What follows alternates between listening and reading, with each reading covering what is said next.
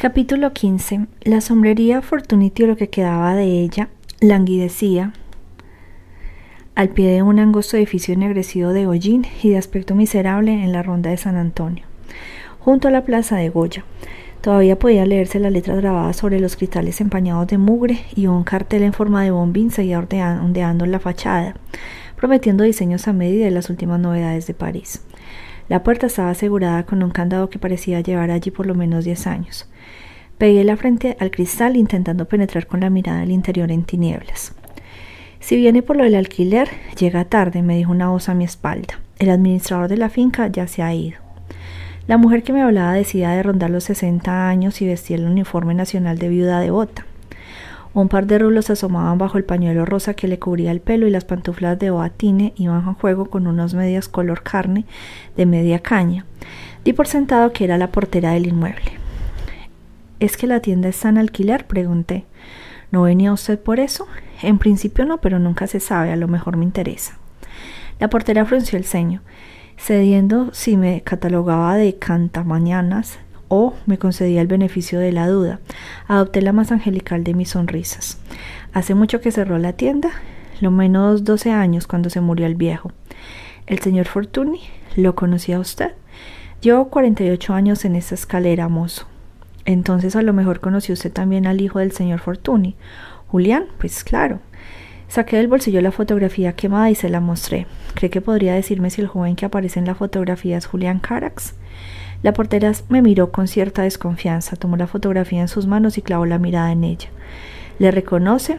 Carax era el apellido de soltera de la madre, matizó la portera, con cierta reprobación. Este es Julián, sí. Le recuerdo muy rubio, aunque aquí en la foto parece que tenga el pelo más oscuro. ¿Podría decirme quién es la muchacha que está con él? ¿Y quién lo pregunta? Discúlpeme, mi nombre es Daniel Semperi. Estoy tratando de averiguar algo sobre el señor Carax, sobre Julián. Julián se fue a París allá en el año 18-19. Su padre quería meterlo en el ejército, ¿sabe? Yo creo que la madre se lo llevó para librarlo al pobrecillo. Aquí se quedó solo el señor Fortuny en el ático. ¿Sabe si Julián regresó a Barcelona alguna vez? La portera me miró en silencio. ¿No lo sabe usted? Julián murió aquel mismo año en París. ¿Perdón? Digo que Julián falleció en París al poco de llegar, mas le hubiera valido meterse en el ejército. ¿Puedo preguntarle cómo sabe usted eso? ¿Cómo va a ser? Porque me lo dijo su padre. Asentí lentamente. Entendió. Le dijo de qué murió. El viejo no daba muchos detalles, la verdad. Un día al poco de marchar Julián llegó una carta para él y cuando le pregunté a su padre me dijo que su hijo había muerto y que si llegaba algo más para él que lo tirase. ¿Por qué pone esa cara? El señor Fortuny le mintió. Julián no murió en 1919. ¿Qué me dice? Julián vivió en París por lo menos hasta el año 35 y luego regresó a Barcelona. El rostro de la portera se iluminó. El señor Fortuny le mintió, Julián no murió. Entonces Julián está aquí en Barcelona. ¿Dónde? Asentí confiando de que de ese modo la portera se animaría a contarme más. Madre de Dios, pues me da usted una alegría. Bueno, si es que vive, porque era un crío muy cariñoso, un poco raro y muy fantasioso. Eso sí, pero tenía un no sé qué que te robaba el corazón. No hubiera servido para soldado, eso se veía de lejos. A mi Isabelita le gustaba horrores. Fíjese que durante una temporada pensé que se acabarían casando y todo eso, cosas de críos. ¿Me deja ver esa foto otra vez? Le tendí la foto de nuevo. La portera la contemplaba como si fuese un talismán, un billete de vuelta a su juventud. Parece mentiras, mire, como si le estuviese viendo ahora mismo. Y él, mala sombra, es decir, que se había muerto. Desde luego es que hay gente en el mundo que está para que haya de todo. ¿Y qué hizo Julián en París? Seguro se hizo rico. A mí siempre me pareció que Julián iba para rico. No exactamente, se hizo escritor. ¿De a cuentos? Algo parecido escribía novelas. Para la radio, Ay, qué bonito, pues no me extraña nada, ¿sabe usted? De chiquillo se pasaba la vida contándole historias a los críos de aquí por el barrio. En verano a veces mi Isabelita y sus primas subían al terrado por la noche a escucharle. Decían que nunca contaba la misma historia dos veces. Eso sí, todas iban a muertos y ánimas. Ya le digo que era un crío un poco raro, aunque con ese padre lo raro es que no saliera majareta. No me extraña que al final lo dejara la mujer porque era un mala sombra. Mire usted que yo no me meto en nada. Eh, y a mí todo me parece muy bien, pero ese hombre no era bueno. En una escalera al final todo se sabe. Él le pegaba, ¿sabe usted? Siempre se oían gritos en la escalera y más de una vez tuvo que venir la policía. Yo ya entiendo que a veces el marido tiene que pegar a la mujer para que le respete. No digo que no, que hay mucha golfa y las mozas ya no suben como antes, pero es que a este le gustaba susurrar, zurrarla, porque sí, ¿me entiende? La única amiga que tenía era esa pobre, era una chica joven, la Vicenteta, que vivía en el cuarto segundo. A veces la pobre se refugiaba en casa de la Vicenteta, para que el marido no la zurrase más y le contaba cosas, como que la portera adoptó un aire confidencial enmarcado de una ceja y mirando al lado de soslayo, como que el crío no era el sombrerero. Julián, ¿quiere decir que Julián no era hijo del señor Fortuniti? Eso le dijo la francesa a Vicenteta, no sé si por despecho o vaya usted a saber por qué. A mí me lo contó la chica años después cuando ya no vivía aquí. ¿Y quién era el verdadero padre de Julián entonces? La francesa nunca lo quiso decir. A lo mejor ni lo sabía, ya sabe cómo son los extranjeros. ¿Y cree que por eso le pegaba a su marido? Vaya a saber.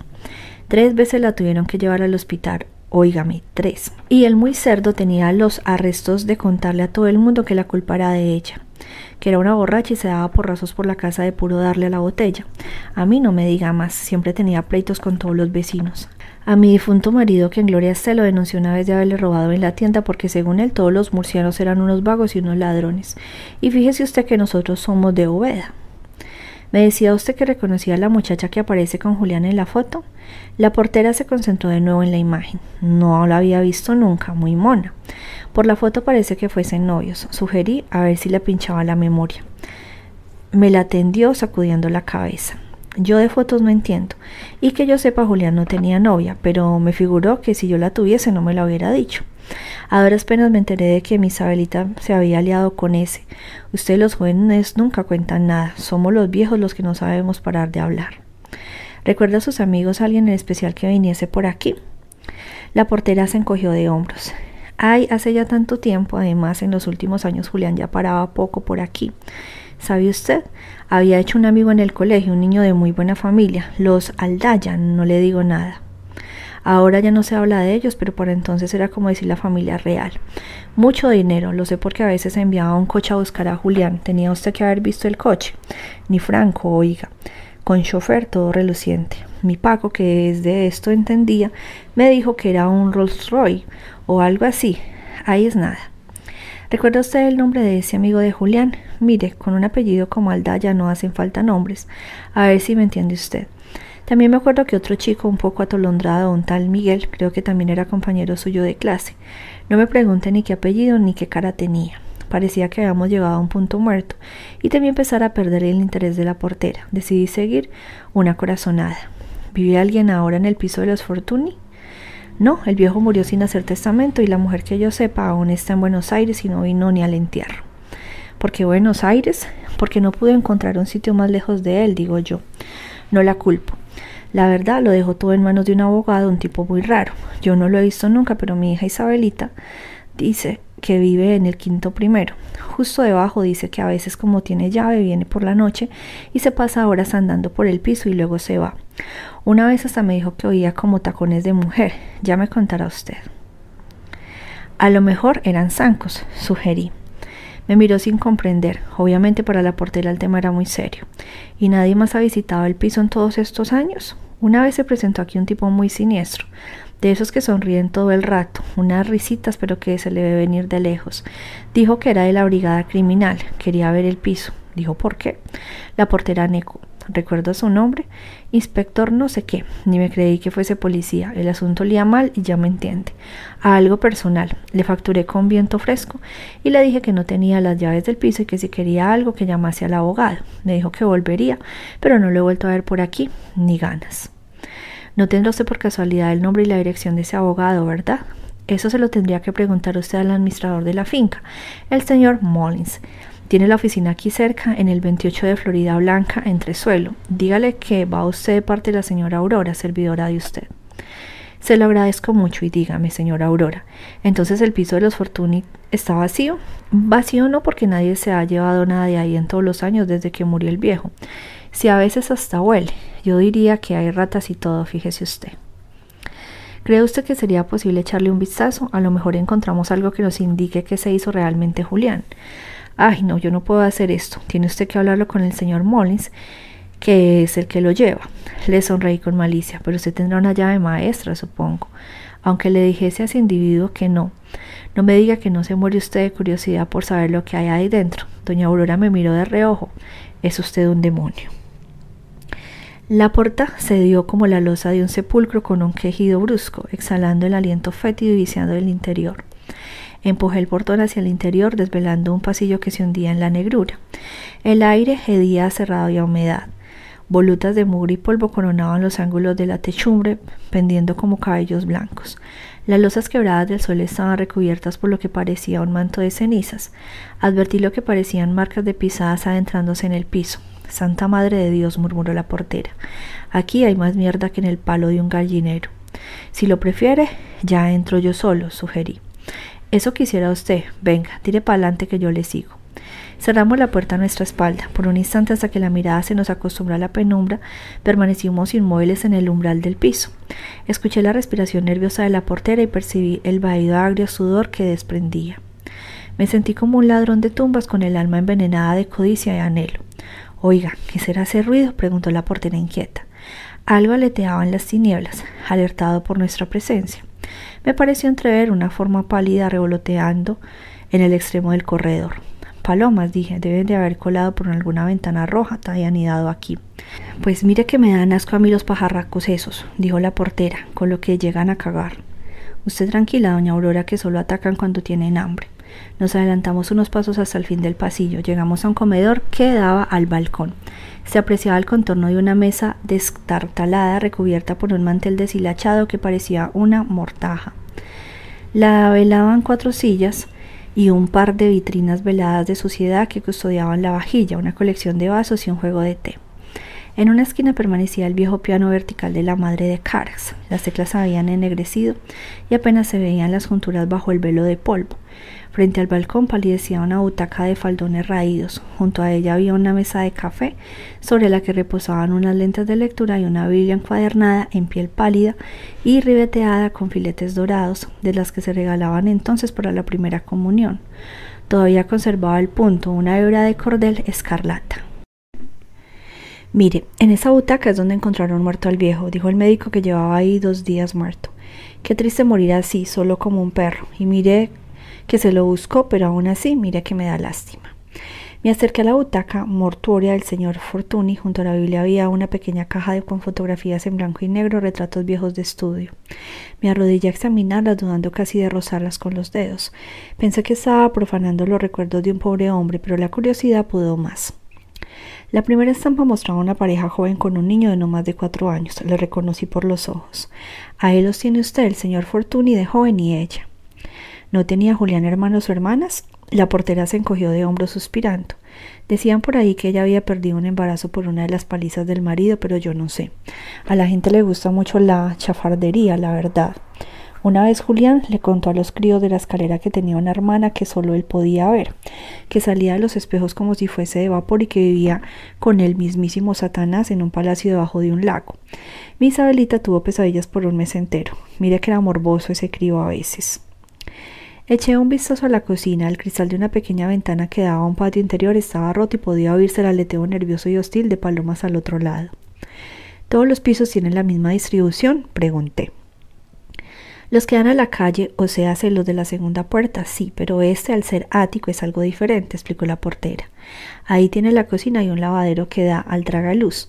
Por ese pasillo hay tres habitaciones y al fondo un baño. Bien puestos dan mucho arreglo, no se piense. Este es parecido al de mi Isabelita, claro que ahora parece una tumba.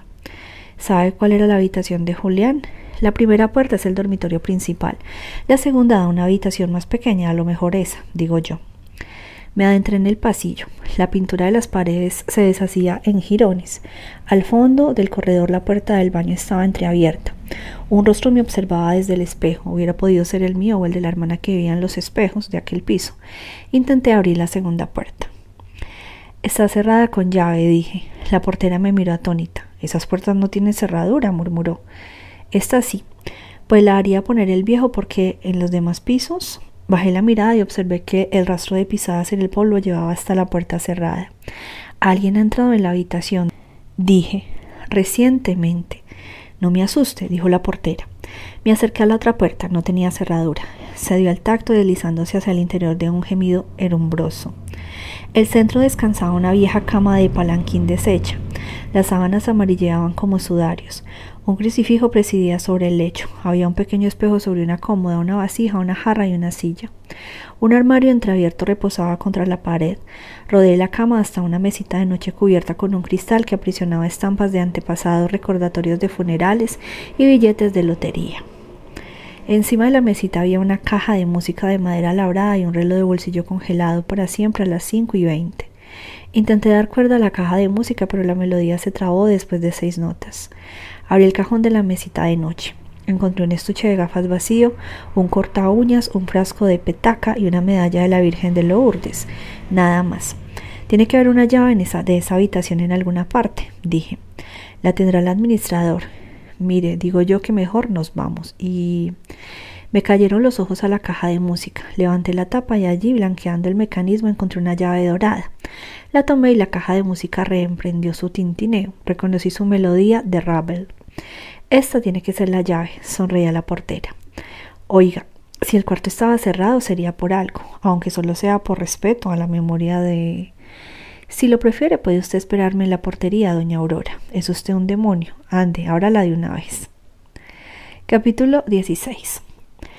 Un vaído de aire frío silbó por el orificio de la cerradura, lamiéndome los dedos mientras insertaba la llave. El señor Fortuny había hecho instalar un cerrojo en la puerta de la habitación desocupada de su hijo, que hacía tres del que tenía en la puerta del piso. Doña Aurora me miraba con aprensión, como si estuviéramos a punto de abrir la caja de Pandora. ¿Da esta habitación a la fachada de la calle? Pregunté. La portera negó. Tiene una ventana pequeña, un respiradero que da al tragaluz. Empujé la puerta hacia el interior. Un pozo de oscuridad se abrió ante nosotros impenetrable. La tenue claridad a nuestras espaldas nos precedió como un aliento que apenas conseguía arañar las sombras. La ventana que se asomaba al patio estaba cubierta con las páginas amarillentas de un periódico. Arranqué las hojas de diario y una aguja de luz vaporosa taladró la tiniebla. Jesús, María y José, murmuró la portera junto a mí. La habitación estaba infestada de crucifijos, pendían de la techumbre ondeando del extremo a cordeles y cubrían las paredes fijados con clavos. Se contaban por decenas, podían intuirse los rincones grabados o cuchillos en los muebles de madera, arañados en las baldosas, pintados en rojo sobre los espejos. Las pisadas que llegaban hasta el umbral de la puerta trazaban un rastro en el polvo en torno a una cama desnuda hacia el somier, apenas ya un esqueleto de alambre y madera carcomida. En un extremo de la alcoba bajo la ventana del tragaluz había un escritorio de consola cerrado y coronado por un trío de crucifijos de metal. Lo abrí cuidadosamente. No había polvo en las junturas del fuelle de madera, con lo que supuse que el escritorio había sido abierto no hacía mucho. El escritorio tenía seis cajones. Los cierres habían sido forzados, los inspeccioné uno a uno, vacíos. Me arrodillé frente al escritorio, palpé con los dedos los arañazos en la madera, imaginé las manos de Julián Carax trazando aquellos garabatos, jeroglíficos cuyo sentido se había llevado el tiempo. En el fondo del escritorio se adivinaba una pila de cuadernos y una vasija con lápices y plumas. Tomé uno de los cuadernos y lo hojeé, dibujos y palabras sueltas, ejercicios de cálculo, frases sueltas, citas de libros, versos inacabados. Todos los cuadernos parecían iguales, algunos dibujos se repetían página tras página con diferentes matices. Me llamó la atención la figura de un hombre que parecía hecho en llamas. Otra describía lo que hubiera podido ser un ángel o un reptil enroscado en una cruz se adivinaban esbozos de un caserón de espectro extravagante trabando torreones y arcos catedralicios. El trazo mostraba seguridad y cierto instinto. El joven Carax mostraba las tranzas de un dibujante de cierto talento, pero todas las imágenes se quedaban en esbozos. Estaba por devolver el último cuaderno a su lugar sin inspeccionarlo cuando algo se deslizó entre sus páginas y cayó a mis pies. Era una fotografía en la que reconocí a la misma muchacha que aparecía en la imagen quemada tomada al pie de aquel edificio. La chica posaba en un suntuoso jardín y entre las copas de los árboles se adivinaba la forma de la casa que acababa de ver esbozada en los dibujos de adolescente de Carax. La reconocí al instante, la torre de El Frat Blanc, en la avenida de Tibidabo. Al dorso de la fotografía venía una inscripción que decía simplemente Te quiere Penélope. Me la guardé en el bolsillo, cerré el escritorio y sonreí a la portera. Visto. Preguntó ansiosa por salir de aquel lugar. Casi, dije. Antes me dijo usted que al poco de marchar Julián a París llegó una carta para él, pero su padre le dijo que la tirase. La portera dudó un instante, luego asintió. La carta la puse yo en el cajón de la cómoda del recibidor por si la francesa volvía algún día. Ahí estará todavía. Nos acercamos hasta la cómoda y abrimos el cajón superior. Un sobre ocre languidecía entre una colección de relojes parados, botones y monedas que habían dejado de estar en curso veinte años atrás. Cogí el sobre y lo examiné. ¿La leyó usted? Oiga, ¿por quién me toma? No se ofenda, sería lo más normal dadas las circunstancias al pensar usted que el padre de Julián está difunto. La portera se encogió de hombros bajando la mirada y retirándose hacia la puerta. Aproveché el momento para guardarme la carta en el bolsillo interior de la chaqueta y cerrar el cajón. Mire, no se vaya usted a hacer una idea equivocada, dijo la portera. Pues claro que no. ¿Qué decía la carta? Era de amor como las de la radio, pero más triste, eso sí, porque aquella sonaba a que era de verdad. Mire que al leerla me entraron ganas de llorar. Es usted toda corazón, doña Aurora, y es usted un demonio. Aquella misma tarde, después de despedirme de doña Aurora y prometerle que la mantendría informada acerca de mis pesquisas sobre Julián Carax, me acerqué al despacho del administrador de la finca. El señor Mullins había visto mis mejores tiempos y ahora languidecía en un despacho cochambroso sepultado en un estrazuelo de la calle Florida Blanca. Mullins era un individuo risueño y orondo aferrado a un puro a medio fumar que parecía crecerle el bigote. Era difícil determinar si estaba dormido o despierto porque respiraba como quien ronca. Tenía el pelo grasiento y aplastado sobre la frente, la mirada porcina y pícara. Vestía un traje con el que no le hubiera dado ni diez pesetas en el mercado de los encantes, pero lo compensaba con una estrepitosa corbata de colorido tropical. A juzgar por el aspecto de la oficina, allí ya apenas se administraban musarañas y catatumbas de una Barcelona de antes de la restauración. Estamos de reformas, dijo Molins a modo de disculpa. Para romper el hielo dejé caer el nombre de doña Aurora como si se tratase de una vieja amiga de la familia. Mire que estaba mollar de joven, la verdad, comentó Mullins. Los años lo han puesto fondón. Claro que yo tampoco soy el que era. Aquí, donde me ve, yo a la edad de usted era un Adonis. De rodillas se me ponían las chavalas para que les hiciera un favor cuando no un hijo. El siglo XX es una mierda. En fin, ¿qué se le ofrece a usted, joven? Leyéndose una historia más o menos plausible sobre un supuesto parentesco lejano con los Fortuny. Tras cinco minutos de cháchara, Molly se arrastró hasta su archivo y me dio la dirección del abogado que llevaba los asuntos de Sophie Carax, la madre de Julián. A ver, José María Requelo, calle León 1859. Aunque la correspondencia la enviamos cada semestre a un apartado de correos en la Catedral La Vía Layetana. ¿Conoce usted al señor Requejo? Alguna vez habré hablado con su secretaria por teléfono. La verdad, todos los terminales, trámites con él se hacen por correo y los lleva a mi secretaria, que hoy está en la peluquería. Los abogados de hoy no tienen tiempo para el trato formal de antes. Ya no quedarán caballeros en la profesión. Al parecer tampoco quedaban direcciones fiables. Un simple vistazo a la guía de calles que había sobre el escritorio del administrador me confirmó lo que sospechaba. La dirección del supuesto abogado Requejo no existía. Así se lo hice saber al señor Mullins que absorbió la noticia como un chiste. No me joda, dijo riendo. ¿Qué le decía yo? Chorizos. El administrador se reclinó en su butacón y emitió otro de sus ronquidos. ¿Tendrá usted el número de ese apartado de correos? Según la ficha es el 2837, aunque yo los números que hace mi secretaria no los entiendo, porque ya sabe usted que las mujeres para las matemáticas no sirven, para que lo que sí sirven es para... ¿Me permite ver la ficha? Faltaría más, usted mismo. Me tendió la ficha y la examiné. Los números se entendían perfectamente. El apartado de correos era el 2321. Me aterró pensar en la contabilidad que se debía llevar en aquella oficina. ¿Tuvo usted mucho trato con el señor Fortuny en vida? pregunté. De que cuando me enteré de que la francesa le había dejado, le invité a venirse de putas con unos amiguetes aquí en el local fabuloso que conozco al lado de la paloma, para que se animase. Eh, nada más.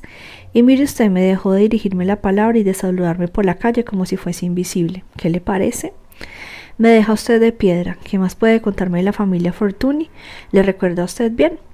Eran otros tiempos, musito con nostalgia. Lo cierto es que yo conocía ya al abuelo Fortuny, que fundó la sombrería. Del hijo que le voy a contar. Ella, eso sí estaba de miedo, que mujer y honrada, ¿eh? Pese a todos los rumores y habladorías que corrían por ahí. Como el de que Julián no era hijo legítimo del señor Fortuny. ¿Y usted dónde ha oído eso? Como le dije, soy de la familia, todo se sabe. De todo eso nunca se probó nada, pero se habló. Invite. La gente le da pico que es un contento. El hombre no viene del mono, viene de la gallina. ¿Y qué decía la gente? ¿Le apetecía hacer una copita de ron? Es de igualada, pero tiene una chispita caribeña. Está buenísimo. No, gracias, pero yo le acompaño. Vaya contándome mientras tanto. Anthony Fortuny, a quienes todos llamaban el sombrerero, había conocido a Sophie Carax en 1899 frente a los peldaños de la Catedral de Barcelona. Venía de hacerle una promesa a San Eustaquio que de entre todos los santos con capilla particular tenía fama de ser el más diligente y menos remilgado a la hora de conceder milagros de amor. Anthony Fortuny, que ya había cumplido los 30 años y rebosada soltería, quería una esposa y la quería ya. Sofía era una joven francesa que vivía en una residencia para señoritas en la calle Riera Alta e impartía clases particulares de solfeo y piano a los vástagos de las familias más privilegiadas de Barcelona. No tenía familia ni patrimonio, apenas su juventud y la formación musical que su padre pianista de un teatro de Nimes le había podido dejar antes de morir de tuberculosis en 1886. Anthony Fortuny, por contra, era un hombre en vías de prosperidad. Había heredado recientemente el negocio de su padre, una reputada sombrería en la ronda de San Antonio, en la que había aprendido el oficio que algún día soñaba en enseñar a su propio hijo. Sophie Carax se le antojó frágil, bella, joven, dócil y fértil. Que había cumplido conforme a su reputación. Tras cuatro meses de cortejo insistente, Sofía aceptó su oferta de matrimonio. El señor Mullins, que había sido amigo del abuelo Fortuny, le advirtió a Anthony que se casaba con una desconocida, que Sophie parecía buena muchacha, pero que quizá aquel enlace era demasiado conveniente para ella que esperase al menos un año. Anthony Fortuny replicó que sabía lo suficiente ya de su futura esposa. Lo demás no le interesaba. Se casaron en la Basílica del Pino y pasaron su luna de miel tres días en un balneario en Mongat. La mañana antes de partir el sombrerero preguntó confidencialmente al señor Mollins cómo debía proceder en los misterios de la alcoba. Mollins sarcástico le dijo que le preguntase a su esposa. El matrimonio Fortuny regresó a Barcelona apenas dos días después. Los vecinos dijeron que Sofía lloraba al entrar en la escalera. La Vicenteta juraba años más tarde que Sophie se había dicho que el sombrerero no le había puesto un dedo encima y que cuando ella había querido seducirle la había tratado de ramera y se había sentido repugnado por la obscenidad con la que ella proponía. Seis meses más tarde Sofía anunció a su esposo que llevaba un hijo en las entrañas, el hijo de otro hombre. Anthony Fortuny había visto a su propio padre golpear a su madre infinidad de veces e hizo lo que entendía procedente. Solo se detuvo cuando creyó que un solo roce más la mataría. Aún así, Sophie se negó a desvelar la identidad del padre de la criatura que llevaba en el vientre. Anthony Fortuny, aplicando su lógica particular, decidió que se trataba del demonio, pues aquel no era sino hijo del pecado y el pecado solo tenía un padre, el maligno. Convencido así de que el pecado se había colado en su hogar y entre los muslos de su esposa, el sombrerero se aficionó a colgar crucifijos por doquier, en las paredes, en las puertas de todas las habitaciones y en el techo. Cuando Sofía la encontró sembrando de cruces la alcoba a la que le había confinado, se asustó y con lágrimas en los ojos le preguntó si se había vuelto loco. Él, ciego de rabia, se volvió y la bofeteó.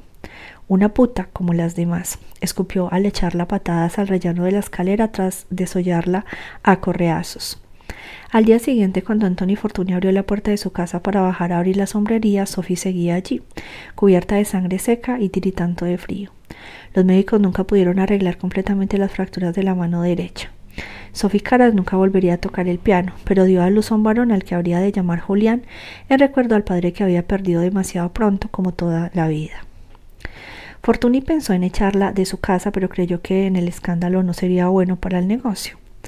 Nadie compraría sombreros a un hombre con fama de cornudo. Era un contrasentido. Sophie pasó a ocupar una alcoba oscura y fría en la parte de atrás del piso. Allí daría luz a su hijo con la ayuda de dos vecinas de la escalera. Anthony no volvió a casa hasta tres días después. Ese es el hijo que Dios te ha dado, le anunció Sophie. Si quieres castigar a alguien, castígame a mí, pero no a una criatura inocente. El niño necesita un hogar y un padre. Mis pecados no son los suyos, te ruego que te apiades de nosotros. Los primeros meses fueron difíciles para ambos. Anthony Fortuny había decidido rebajar a su esposa al rango de criada. Ya no compartían ni el lecho ni la mesa y rara vez cruzaban una palabra como no fuera dirimir alguna cuestión de orden doméstico. Una vez al mes, normalmente coincidiendo con la luna llena, Anthony Fortuny hacía acto de presencia a la alcoba de Sophie de madrugada y sin mediar palabra embestía a su antigua esposa con ímpetu pero escaso oficio. Aprovechando estos raros y beligerantes momentos de intimidad, Sophie intentaba congraciarse con él susurrando palabras de amor, dedicando caricias expertas. El sombrerero no era un hombre para fruslerías y la zozobra del deseo se le evaporaba en cuestión de minutos, cuando no segundos. De dichos asaltos a camión arremangado no resultó hijo alguno.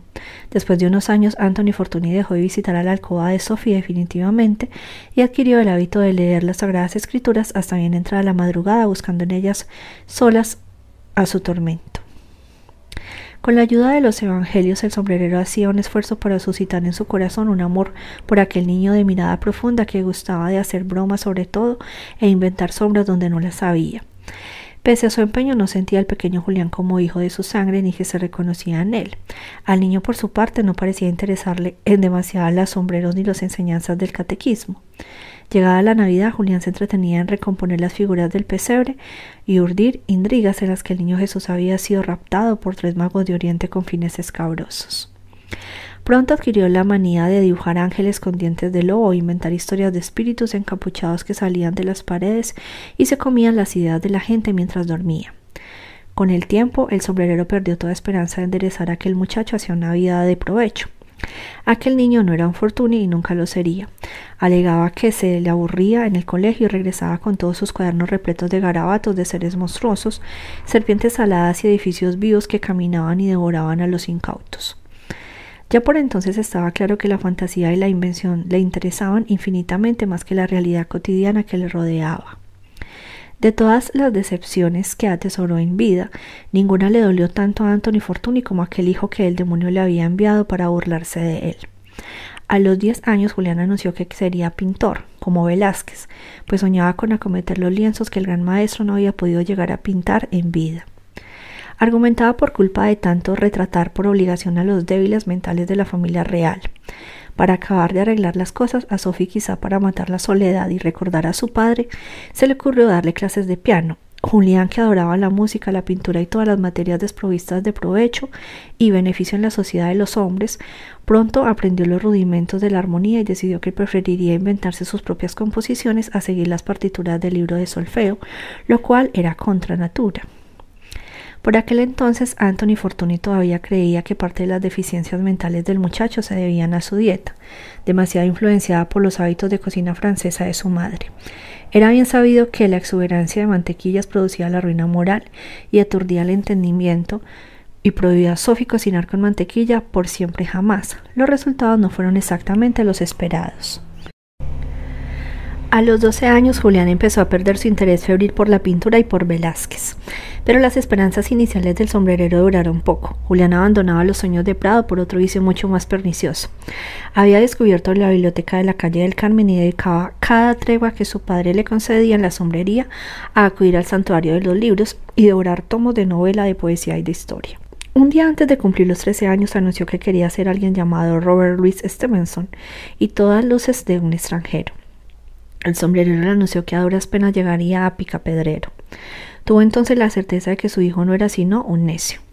A menudo sin poder conciliar el sueño, Anthony Fortuny se retorcía en el lecho de rabia y frustración. En el fondo de su corazón quería a aquel muchacho, se decía. Y aunque ella no lo mereciese, también quería a la mujerzuela que le había traicionado desde el primer día.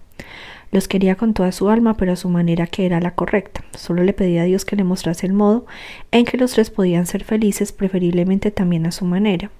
Imploraba al Señor que le enviase una señal, un susurro, una migaja de su presencia. Dios, en su infinita sabiduría y quizá abrumado por la avalancha de peticiones de tantas almas atormentadas, no respondía.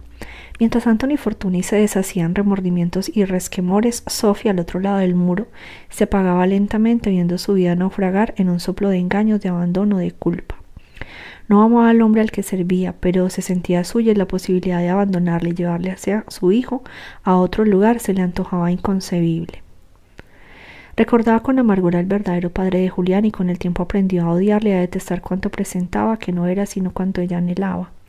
A falta de conversaciones, el matrimonio empezó a intercambiar gritos, insultos y recriminaciones afiladas volaban por el piso como cuchillos, acribillando a quien osara interponerse en su trayectoria, habitualmente Julián.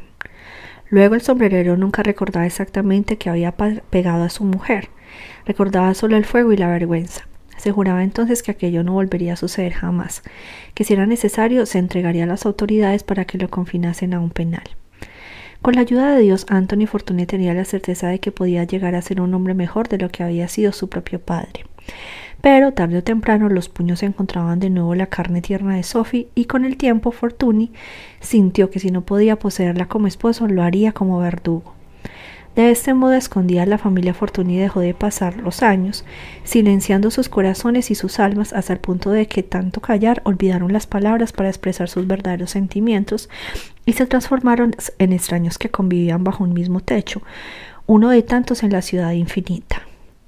Pasaban ya de las dos y media cuando regresé a la librería. Al entrar Fermín me lanzó una mirada sarcástica desde lo alto de una escalera donde la sacaste lustre a una colección de episodios nacionales del insigne Don Benito. Alabados sean los ojos, yo le creíamos haciendo las Américas. Daniel, me entretuve por el camino, y mi padre, como usted no venía, marchó él a hacer el resto de entregas. Me encargó que le dijese a usted que esta tarde se iba a Tiana a valorar la biblioteca privada de una viuda. Su padre es de los que las mata callando. Dijo que no le esperase usted para cerrar. Estaba enfadado, Fermín negó descendiendo de la escalera con agilidad felina. ¿Qué va si su padre es un santo? Además estaba muy contento al ver que se ha echado usted novia. ¿Qué? Fermín me guiñó ojo relamiéndose. Ay, granujilla, qué callado se lo tenía usted. ¿Y qué niña? Oiga, para cortar el tráfico. De un fino. ¿Qué de qué? Se conoce que ha ido a buenos colegios, aunque tenía el vicio en la mirada. Mire, si no tuviese yo el corazón robado por la, con la Bernarda, porque no he contado a usted todavía lo de nuestra merienda, chispas salían, oiga chispas, que parecía la noche de San Juan. Fermín, le corte. ¿De qué demonios están ustedes hablando? De su novia. Yo no tengo novia, Fermín. Bueno, ahora ustedes los jóvenes a eso le llaman cualquier cosa. Girlfriend o... Fermín, rebobine. ¿De qué estás hablando? Fermín Romero de Torres me miró desconcertado, juntando los dedos en una mano y gesticulando el uso siliciano. A ver, esta tarde hará cosa de una hora y media una señorita de bandera pasó por aquí y preguntó por usted. Su padre de usted y servidor estábamos de cuerpo presente y le puedo asegurar que sin lugar a dudas que la muchacha no tenía las pintas de ser un aparecido. Le podría describir a usted hasta el olor. A lavanda, pero más dulce como un bollito recién hecho. ¿Dijo acaso el bollito que era mi novia? No. Así con todas las palabras, no. Pero sonrió como de refilón. Ya sabe usted, y dijo que él esperaba el viernes por la tarde. Nosotros nos limitamos a sumar dos y dos. Vea, murmuré yo. Ergo existe, apuntó Fermín aliviado. Sí, pero no es mi novia, dije. No sé qué está usted esperando. Es la hermana de Tomás Aguilar, su amigo el inventor. Asentí. Razón de más, ni que fuese la hermana de Gil Robles. Óigame, porque está buenísima. Yo en su lugar estaría a la que salta. Vea, ya tiene novio, un alférez que está haciendo el servicio. Fermín suspiró irritado. Ah, el ejército lacra y reducto tribal del gremialismo simiesco. Mejor porque así usted puede ponerle la cornamenta sin remordimientos. Delira usted, Fermín. Vea, se va a casar cuando el alférez termine el servicio. Fermín me sonrió ladino. Pues mire usted por dónde y a mí me da como que no, que esa no se casa. ¿Usted qué sabrá? De mujeres y de otros menesteres mundanos bastante más que usted. Como nos enseña Freud, la mujer desea lo contrario de lo que piensa o declara, lo cual, bien mirado, no es tan terrible porque el hombre, como nos enseña pero grullo, obedece por contra el dictado de su aparato genital o digestivo. No me largue discursos, Fermín, que le veo el plumero. Si tiene algo que decir, sintetice. Pues mire, en su cinta esencia se lo digo. Esa no tenía cara de casarse con el cascorro.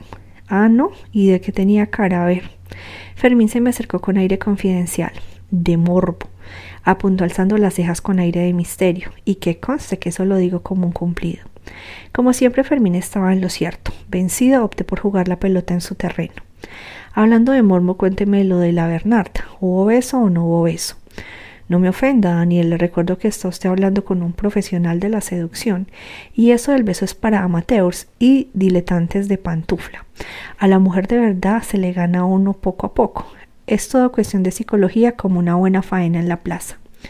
O sea que le dio calabazas.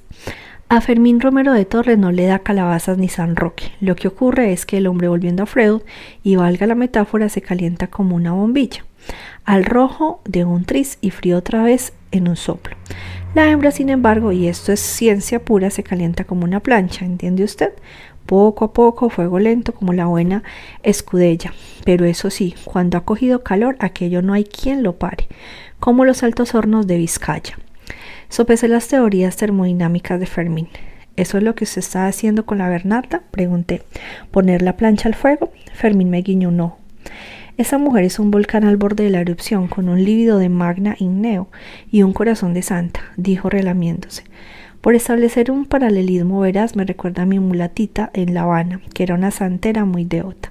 Pero como en el fondo soy un caballero de los de antes, no me aprovecho y con un casto beso en la mejilla me conformé. Porque yo no tengo prisa, ¿sabe? Lo bueno se hace esperar. Hay pardillos por ahí que se creen que si le ponen la mano en el culo a una mujer y ella no se queja, ya la tienen en el bote. Aprendices. El corazón de la hembra es un laberinto de sutilezas que desafía la mente a rir del varón trapecero. Si quiere usted de verdad poseer a una mujer, tiene que pensar como ella, y lo primero es ganarse su alma. El resto, el dulce envoltorio mullido que le pierde aún el sentido y la virtud, viene por añadidura. Aplaudí su discurso con solemnidad. Fermín, es usted un poeta. No, yo estoy con Ortega y soy un pragmático porque la poesía miente, aunque en bonito. Y yo lo que digo es más verdad que el pan con tomate. Ya lo decía el maestro, enséñeme usted don Juan y le enseñó John Mariposón enmascarado. Lo mío es la permanencia, lo perenne. A usted le pongo por testigo que yo de la Bernarda una mujer, si no honrada, por eso ya lo es, al menos feliz. Le sonreía sintiendo, su entusiasmo era contagioso y su métrica invencible. Me la cuide bien, Fermín, que la Bernarda tiene demasiado corazón y ya se ha llevado demasiados chascos. ¿Se cree que no me doy cuenta? Vamos, si lo lleva en la frente como poliza de patronato de viudas de guerra. Se lo digo yo que en esto de encajar putadas tengo muchísima experiencia. Yo a esa mujer la colmo dicha aunque sea lo último que haga en este mundo. Palabra, me tendió la mano con aplomo templario. Se la estreché. Palabra de Fermín Romero de Torres. Tuvimos una tarde lenta en la tienda con apenas un par de curiosos. En vista del panorama le sugerí a Fermín que se tomase libre el resto de la tarde. Ande, se va usted a buscar a la Bernarda y se la lleva al cine o a mirar escaparates por la calle Puerferrinsda, cogida del brazo, que a ella eso le encanta. Fermín se aprestó a tomarse la palabra y corrió a acicalarse en la trastienda, donde guardaba siempre una muda impecable y toda suerte de colonias y ungüentos, en un neceser que hubiera sido la envidia de doña Concha Piquer. Cuando salió parecía un galán de peliculón, pero con treinta kilos menos en los huesos. Vestía un traje que había sido de mi padre y un sombrero de fieltro que le venía un par de tallas grande. Problema que solventaba colocando bolas de papel de periódico bajo la copa. Por cierto, Fermín, antes de que se vaya quería pedirle un favor. Eso está hecho, usted ordene que yo estoy aquí para obedecer. Le voy a pedir que esto se quede entre nosotros, ¿eh? A mi padre ni una palabra, sonrió de oreja a oreja. Ah, granujilla, algo que ver con esa chaval imponente, ¿eh? No, ese es un asunto de investigación intriga, de lo suyo, vamos. Bueno, yo de chavalas también sé un rato, un rato. Se lo digo por si un día tiene usted una consulta técnica, ya sabe, con toda confianza que para eso soy como un médico. Sin ñoñerías. Lo tendré en cuenta. Ahora lo que necesitaría saber es a quién pertenece un apartado de correos en la oficina central de la Vía Layetana, número 2321 y hacer posible quien recoge el correo que llega allí. ¿Cree usted que podría echarme un cable? Fermín se anotó el número en el empeine bajo el calcetín a bolígrafo. Eso es pan comido. A mí no hay organización oficial que me, se me resista. Deme unos días y tendré el informe completo. Hemos quedado que a mi padre ni una palabra, ¿eh? Descuide, hágase cuenta de que soy la esfinge de Keops. Se lo agradezco. Y ahora venga, váyase ya y que se lo pase bien. Le despedí con un saludo militar y le vi partir gallardo como un gallo rumbo al gallinero. No debía de hacer ni cinco minutos que Fermín se había ido cuando escuché las campanillas de la puerta y alcé la vista de las columnas de cifras y tachones. Un individuo amparado en una gabardina gris y un sombrero de fieltro acababa de entrar. Lucía un bigote pincelado y los ojos azules y vidriosos. Exhibió una sonrisa de vendedor falsa y forzada. Lamenté que Fermín no estuviese allí, porque él tenía la mano rota para librarse de los viajantes de alcanfores y moralla que ocasionalmente se colaban en la librería. El visitante me brindó una sonrisa graciente y falsa, cogiendo al azar un tono de una pila por ordenar y valorar que había junto a la entrada. Todo en la comunicaba desprecio cuando veía. No me has de vender ni las buenas tardes, pensé. ¿Cuánta letra, eh? dijo. Es un libro, suelen tener bastantes letras. ¿En que pueda ayudarle, caballero? El individuo devolvió el libro a la pila, sintiendo con displacencia e ignorando mi pregunta. Es lo que yo digo, leer es para que la gente, para la gente que tiene mucho tiempo y nada que hacer, como las mujeres. El que tiene que trabajar no tiene tiempo para cuentos. En la vida hay que pencar, ¿no le parece a usted? Es mi opinión. ¿Busca usted algo en especial? No es mi opinión, es un hecho. Es lo que pasa en este país, que la gente no quiere trabajar. Mucho vago es lo que hay. ¿No le parece a usted? No lo sé, caballero, quizá. Aquí, como ve, solo vendemos libros. El individuo se acercó al mostrador, su mirada siempre revoloteando por la tienda y pasándose ocasionalmente en la mía.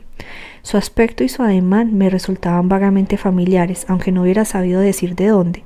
Había algo en él que me hacía pensar en una de esas figuras que aparecen en naipes de anticuario o adivino. Un personaje escapado de los grabados de un incunable. Tenía la presencia fúnebre e incandescente como una maldición con el traje de los domingos. Si me dicen que puedo servirle, soy yo más bien que venía a hacerle a usted un servicio. ¿Es usted el dueño de este establecimiento? No, el dueño es mi padre. ¿Y su nombre es? ¿El mío o el de mi padre? El individuo me dedicó una sonrisa socarrona, unas risitas, pensé. Me haría dar cuenta que el cartel de Semper de hijos va por ambos entonces. Es usted muy perspicaz. ¿Puedo preguntarle cuál es el motivo de su visita si no está interesado en un libro? El motivo de mi visita es de cortesía. Se advierte que ha llegado a mi atención que tiene usted tratos con gentes de mal vivir, en particular invertidos y maleantes. Le observé atónito. ¿Perdón? El individuo me clavó la mirada. Hablo de maricones y ladrones. No me diga que no sabe lo de lo que le hablo.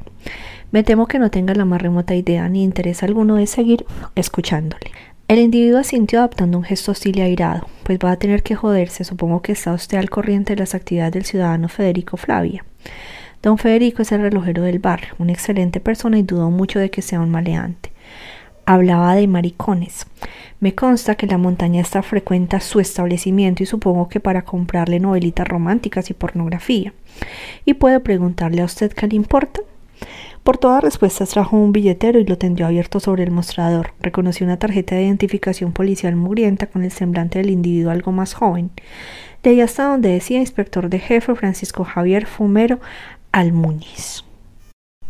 Joven, a mí hábleme con respeto o les meto a usted y a su padre un paquete que se les va a caer el pelo por vender basura bolchevique. ¿Estamos?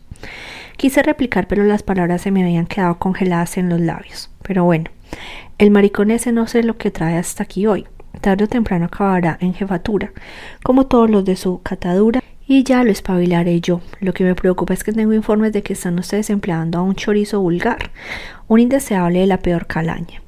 No sé de quién habla usted, inspector. Fumero rió su risita servil y pegajosa de camarilla y comadreo. Dios sabe qué nombre utiliza ahora. Hace años que se hacía llamar Wilfredo Camagüey. Haz del mando y decía ser experto en vudú, profesor de danza de Don Juan de Borbón y amante de Mata Hari. Otras veces adopta nombres de embajadores, artistas de variedades o toreros, ya hemos perdido la cuenta. Siento no poder ayudarle, pero no conozco a nadie llamado Wilfredo Camagüey. Seguro que no, pero saben a quién me refiero, ¿verdad? No. Fumero rió de nuevo. Aquella risa forzada y amanerada le definía y resumía como un índice. A usted le gusta poner las cosas difíciles, ¿verdad? Mire, yo he venido aquí en plan de amigo para advertirle y prevenirle de quien mete a un indeseable en casa, acaba con los dedos escaldados y usted me trata de embustero. En absoluto. Yo le agradezco su visita y su advertencia, pero le aseguro que no. A mí no me venga con estas mierdas, porque si me sale de los cojones le pego un par de hostizas y le cierro el chiringuito. Estamos, pero hoy estoy de buenas, así que le voy a dejar solo con la advertencia. Usted sabrá qué compañía se elige. Si le gustan los maricones y los ladrones, es que tendrá usted algo de ambos. Conmigo las cosas claras. O usted de mi lado o contra mí. Así es la vida. ¿En qué quedamos? No dije nada. Fumera sintió soltando otra risita. Muy bien, Sempere, usted mismo. Mal empezamos usted y yo. Si quiere problemas los tendrá. La vida no es como las novelas. ¿Sabe usted? En la vida hay que tomar un bando. Y está claro cuál ha elegido usted, el de los que pierden por burros. Le voy a pedir que se vaya usted, por favor. Se alejó hacia la puerta arrastrando su risita civilina. Volveremos a vernos y dígale a su amigo que el inspector fumero le tiene echado el ojo y que le envía muchos recuerdos. La visita del infausto inspector y el eco de sus palabras me incendiaron la tarde. Después de quince minutos de corretear tras el mostrador con las tripas echándoseme en un nudo, decidí cerrar la libreta antes de la hora y salir a la calle. Decidí cerrar la librería antes de la hora y salir a la calle, a caminar sin rumbo. No podía quitarme del pensamiento las insinuaciones y las amenazas que había hecho aquel aprendiz de Matarife. Me preguntaba si debía alertar a mi padre y a Fermín sobre aquella visita, pero supuse que aquella había sido precisamente la intención de Fumero, sembrar la duda, la angustia, el miedo y la incertidumbre entre nosotros. Decidí que no iba a seguirle el juego. Por otro lado, las insinuaciones acerca del pasado de Fermín me alarmaban. Me avergoncé de mí mismo al descubrir que por un instante había dado crédito a palabras del policía. Tras darle muchas vueltas, concluí sellar aquel episodio en algún rincón de mi memoria e ignorar sus implicaciones. De regreso a casa crucé frente a la relojería del barrio. Don Federico me saludó desde el mostrador haciéndome señas para que entrase a su establecimiento. El relojero no era un personaje afable y sonriente que nunca se olvidaba de felicitar una fiesta y al que siempre se podía acudir para solventar cualquier apuro con la tranquilidad de que le encontraría la solución. No pude evitar sentir un escalofrío al saber en la lista negra del inspector Fumero. Y me pregunté si debía avisarle, aunque no imaginaba cómo sin inmiscuirme en materias que no eran de mi incumbencia. Más confundido que nunca entré en la relojería y le sonreí. ¿Qué tal, Daniel? Menuda cara traes. Un mal día, dije. ¿Qué tal todo, don Federico? Sobre ruedas. Los relojes cada vez están peores hechos y me harto trabajar. Si esto sigue así, voy a tener que coger un ayudante. Tu amigo el inventor no estaría interesado, seguro que tiene buena mano para esto. No me costó imaginar lo que opinaría el padre de Tomás Aguilar sobre la perspectiva de que su hijo aceptase un empleo en el establecimiento de don Federico, mariquilla oficial del barrio. Yo se lo comentaré. Por cierto, Daniel, tengo por aquí el despertador que me trajo tu padre hace dos semanas. No sé lo que le hizo, pero le valdría más comprar uno nuevo que arreglarlo. Recordé que a veces en las noches de verano asfixiantes a mi padre le daba por salir a dormir al balcón. Se le cayó a la calle, dije. Ya me parecía a mí, dile que me diga el que yo le puedo conseguir un radián. O a muy buen precio. Si quieres, mira, te lo llevas y que lo pruebes. Si le gusta, yo me lo pagará y si no, me lo devuelves. Muchas gracias, don Federico. El relojero procedió a envolverme el armatoste en cuestión. Alta tecnología, decía complacido. Por cierto, me encantó el libro que me vendió el otro día Fermín, uno de Graham Greene. Ese Fermín es un fichaje de primera, asentí. Sí, vale un montón. Me he dado cuenta de que nunca lleva reloj. Dile que pase por aquí y lo arreglamos. Así lo haré. Gracias, don Federico. Al darme el despertador, el relojero me observó con detenimiento y arqueó las cejas. Seguro que no pasa nada, Daniel. Solo un mal día. Asentí de nuevo sonriendo. No pasa nada, don Federico. Cuídese. Tú también, Daniel. Al llegar a casa encontré a mi padre dormido en el sofá en el, con el periódico sobre el pecho. Dejé el despertador sobre la mesa con una nota que decía de parte de don Federico que tires el viejo y me deslicé sigilosamente hasta mi habitación. Me tendí en la cama, en la penumbra, y me quedé dormido pensando en el inspector, en y en el relojero. Cuando me desperté eran ya las dos de la mañana. Me asomé al pasillo y vi que mi padre se había retirado a su habitación con el nuevo despertador. El piso estaba en tinieblas y el mundo me parecía un lugar más oscuro y siniestro de lo que se me había antojado la noche anterior. Comprendí que en el fondo nunca había llegado a creer que el inspector fumero fuese real. Ahora me parecía uno entre mil. Fue a la cocina y me sirvió un vaso de leche fría. Me pregunté si Fermín estaría bien, sano y salvo en su pensión. De vuelta a mi habitación intenté apartar del pensamiento la imagen del policía, intenté conciliar de nuevo el sueño, pero comprendí que se me había escapado el tren. Encendí la luz y decidí examinar el sobre dirigido a Julián Carax que le había sustraído a doña Aurora aquella mañana y que todavía llevaba en el bolsillo de la chaqueta. Lo dispuse sobre mi escritorio bajo el haz de flexo. Era un sobre apergaminado de bordes cerrados que amarillaban y tacto arcilloso. El matasellos apenas una sombra decía 18 de octubre de 1919. El sello de lacre se había desprendido, probablemente merced a los buenos oficios de doña Aurora. En su lugar quedaba una mancha rojiza con un roce de carmín que besaba el cierre sobre el que podía leerse el remite. Penélope Aldaya, Avenida del Tibidabo 32 Barcelona. Abrí el sobre y extraje la carta, una lámina de color ocre nítidamente doblada por la mitad, Un trazo de tinta azul se deslizaba con aliento nervioso, desvaneciéndose paulatinamente y volviendo a cobrar intensidad cada pocas palabras. Todo en aquella hoja hablaba de otro tiempo, el trazo esclavo del tintero, las palabras arañadas sobre el papel grueso por el filo de la plumilla, el tacto rugoso de papel. Alicé la carta sobre el mostrador y la leí casi sin aliento. Querido Julián, esta mañana me he enterado por Jorge de que realmente dejaste Barcelona y te fuiste en busca de tus sueños. Siempre temí que esos sueños no te iban a dejar nunca ser mío ni de nadie. Me hubiera gustado verte una última vez, poder mirarte a los ojos y decirte cosas que no sé contarle una carta.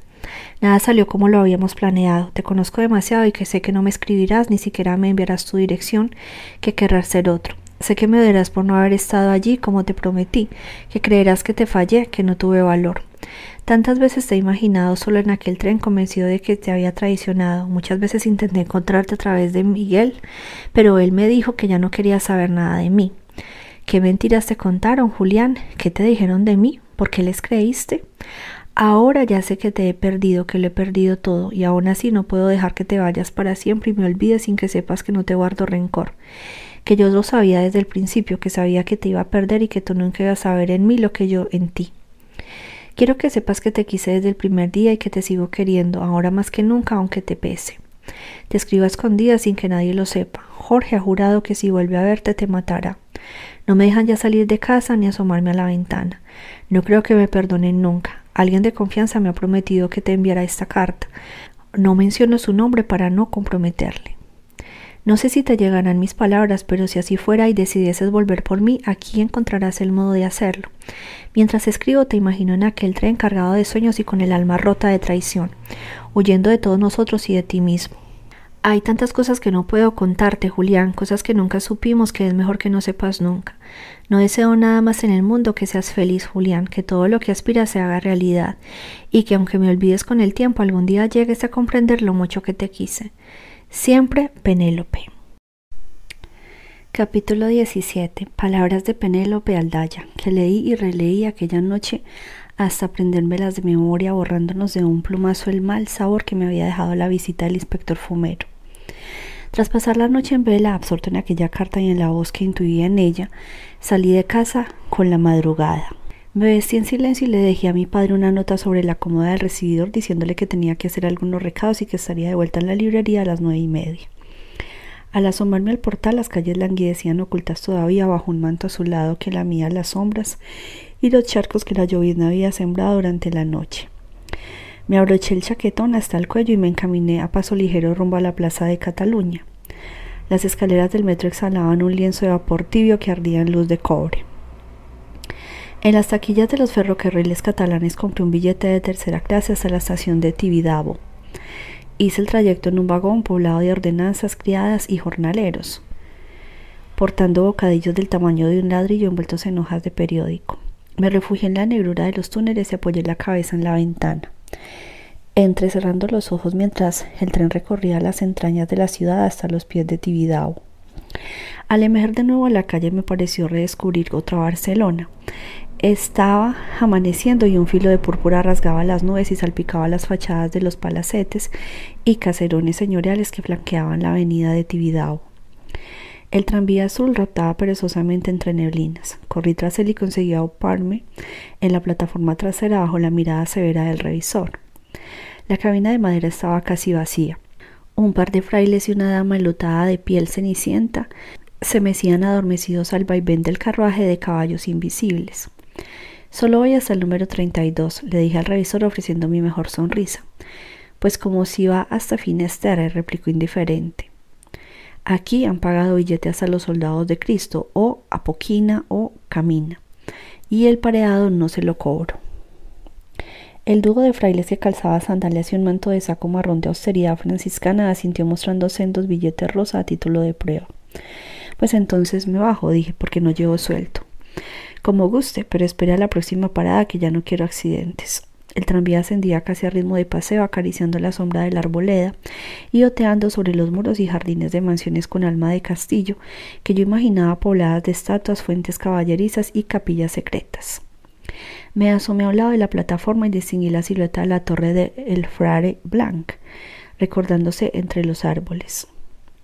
Al acercarse a la esquina de Román Macaya, el tranvía disminuyó la marcha hasta detenerse casi por completo. El conductor hizo sonar su campanilla y el revisor me lanzó una mirada de censura. Venga, listillo, aligere que el número 32 lo tiene ahí. Me apeé y escuché el traqueteo del tranvía azul perderse en la bruma. La residencia de la familia Talla quedaba al cruzar la calle. Un portón de hierro forjado tramado de hiedra y hojarasca la custodiaba. Recortada entre los barrotes se adivinaba una portezuela cerrada de cal y canto. Sobre las verjas anudado en serpientes de hierro negro se leía el número 32. Traté de atisbar el interior de la propiedad desde allí, pero apenas se adivinaban las aristas y los arcos de un torreón oscuro. Un rastro de derrumbe sangraba desde el orificio de la cerradura en la portezuela. Me arrodillé y traté de ganar visión del patio desde allí. Apenas se vislumbraba una maneja de hierbas salvajes y el contorno que me pareció una fuente o un estanque de la que emergía una mano extendida, señalando al cielo. Tardé unos instantes en comprender que se trataba de una mano de piedra y que había otros miembros de siluetas que no acertaba a distinguir sumergidos en la fuente.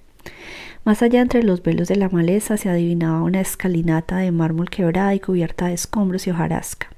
La fortuna y gloria de los Aldaya habían cambiado de dirección hacía mucho tiempo. Aquel lugar era una tumba. Me retiré unos pasos rodeado de esquina para echar un vistazo al ala sur de la casa. Desde allí podía obtenerse una visión más clara de una de las torres del palacete.